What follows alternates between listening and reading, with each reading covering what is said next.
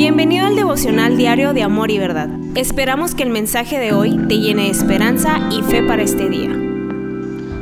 ¿Cómo es tu experiencia de salvación? Sabes, Ah, yo me he dado cuenta que uno puede decidir seguir a Cristo, pero en el proceso distraerse y de repente sentir que la vida cristiana no es tan plena como la misma Biblia dice que de alguna forma pareciera que sí tuvimos una experiencia de ser salvos, pero como si no estuviéramos viviendo al 100% esta vida. Y aquí lo encuentro en, el primer versículo, en el versículo número 2, que dice, como bebés recién nacidos deseen con ganas la leche espiritual pura para que crezcan a una experiencia plena de salvación. Significa que originalmente tal vez no estás en una experiencia plena, pero creces a esta experiencia plena de salvación, pero mucho tiene que ver con qué es lo que estás deseando. ¿Qué es lo que estás deseando? En tu vida diaria, ¿qué es lo que estás viviendo? ¿Qué es lo que deseas? Porque aquí hay una indicación, una instrucción que dice, como recién nacido, anhelen la leche espiritual. ¿Has visto como un bebé recién nacido tiene hambre y empieza a llorar? Pero toma la leche y se va. Entonces, así debe ser tu anhelo por la leche espiritual.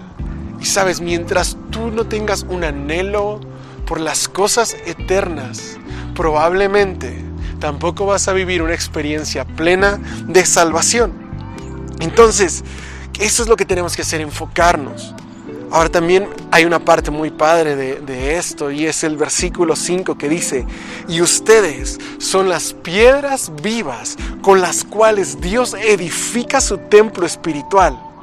Además son sacerdotes santos por la meditación por la mediación de Jesucristo, ustedes ofrecen sacrificios espirituales que agradan a Dios. Y número uno, estoy leyendo el versículo 5, pero primera cosa que me llama la atención de este versículo es, ustedes son piedras vivas con las cuales Dios edifica su templo espiritual. ¿Sabes? El templo tenía que haber sido un lugar para encontrar el cielo con la tierra, un lugar de refugio, un lugar de esperanza, pero conforme pasaron los años, el templo se convirtió en un lugar donde había ventas, donde había corrupción, donde había religiosidad, donde había segregación. Ahora, hoy Dios pone esa función del templo sobre nuestras vidas para que tú y yo seamos ese punto de encuentro entre el cielo y la tierra para toda la gente a nuestro alrededor. Tú y yo somos ese punto de encuentro entre el cielo y la tierra. Ahora también dice que somos sacerdotes santos que ofrecen sacrificios espirituales. ¿Qué sacerdotes somos? ¿Qué tipo de sacrificios podemos ofrecer? Y como lo veo yo en Romanos 12.1 es, así que hermanos os ruego por las misericordias de Dios que presentéis vuestros cuerpos como sacrificios vivos, santo, agradable a Dios. Dios quiere que nosotros, nuestra vida, sea un sacrificio vivo, santo, agradable a Dios. Que tu vida, mi vida, sea un sacrificio vivo, santo, agradable a Dios.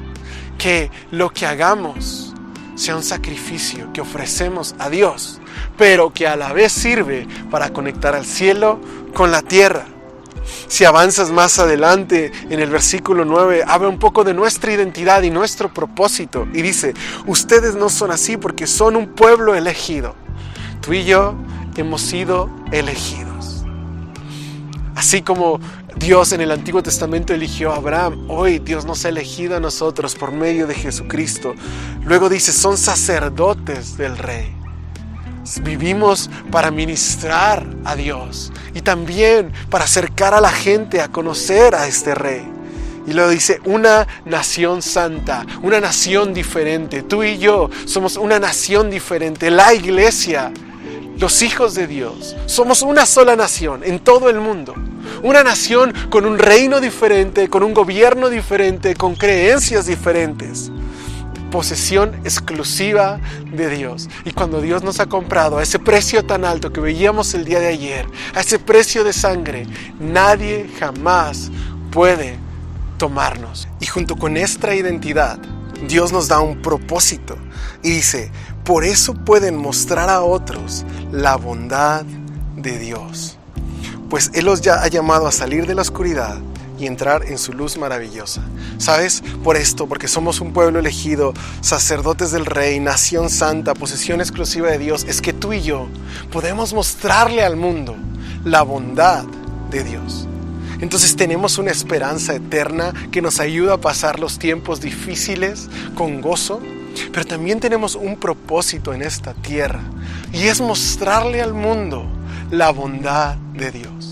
Así como nosotros fuimos rescatados de las tinieblas a su luz admirable, ahora nosotros rescatar a la gente de las tinieblas que están viviendo a su luz admirable y mostrarles el amor de Dios. ¿Y cómo vamos a hacer esto? Bueno, Pedro dice que es sometiéndonos a las autoridades, teniendo una vida honorable. Lo vemos en el versículo 12, procuren llevar una vida ejemplar entre sus vecinos no creyentes. Así por más que ellos los acusen de actuar mal, verán que ustedes tienen una conducta honorable y le darán honra a Dios cuando Él juzgue al mundo. ¿Sabes? ¿Cómo podemos mostrarle a la gente el amor real de Dios en nuestra vida? Teniendo una conducta honorable. Es lo que tenemos que hacer. Y aun si sufrimos en el proceso, pues Dios los llamó a hacer lo bueno, aunque eso signifique que tengan que sufrir. Versículo 21. Porque sabes, cuando sufrimos por hacer lo correcto, Cristo está siendo moldeado en nuestras vidas. Entonces hay que mostrarle al mundo el amor de Dios, viviendo bajo autoridad, llevando una vida honorable y aún sufriendo por hacer lo correcto, sabiendo que Cristo también vino, nunca pecó, pero sufrió por hacer lo correcto. Y que si nosotros sufrimos por hacer lo correcto, Cristo Cristo es moldeado en nuestras vidas. Pero tranquilo, versículo 23 dice, deja tu causa en manos de Dios, quien siempre juzga con justicia. Deja tu causa en manos de Dios y Él va a obrar con justicia. Entonces el día de hoy, sal, prepárate para llevar la bondad de Dios y mostrar el amor de Dios al mundo. Que tengas un excelente día. Gracias por ser parte de este devocional. Si te gustó el contenido, suscríbete y compártelo.